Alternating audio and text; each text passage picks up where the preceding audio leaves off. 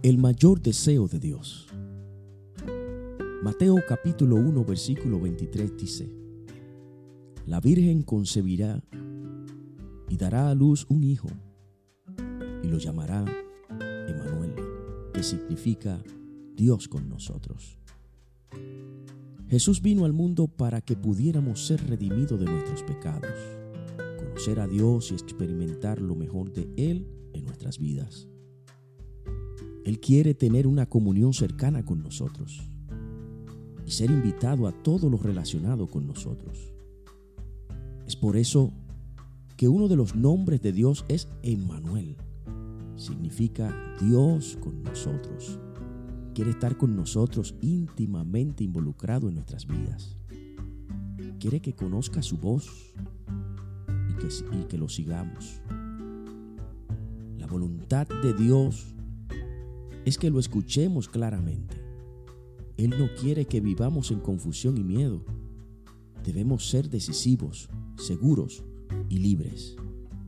Él quiere que cada uno de nosotros cumpla nuestro destino y caminemos en la plenitud de su plan para nosotros. Sí, podemos escuchar la voz de Dios de una manera especial e íntima. La profundidad de nuestra relación personal con Dios se basa en la comunicación íntima con Él. Dios nos habla para que seamos guiados, refrescados, restaurados y renovados con regularidad. El primer paso para escuchar a cualquier persona, inclusive a Dios, es escuchar. Vuelve tu oído hacia Él y quédate quieto él te hablará para decirte que te ama.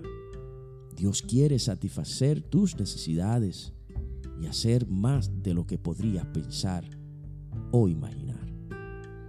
Él nunca te dejará ni te desamparará. Escúchalo y síguelo todos los días de tu vida. Tú perteneces a Dios. Eres una de sus ovejas. Y las ovejas conocen la voz del pastor y la voz de un extraño al que no seguirán. Puedes escuchar de Dios. Es parte de tu herencia como cristiano. Nunca creas lo contrario. El regalo de Dios para ti es una vida llena de justicia, paz, gozo e intimidad con Él. Dios te bendiga. Es tu hermano David Marte para la gloria de Dios.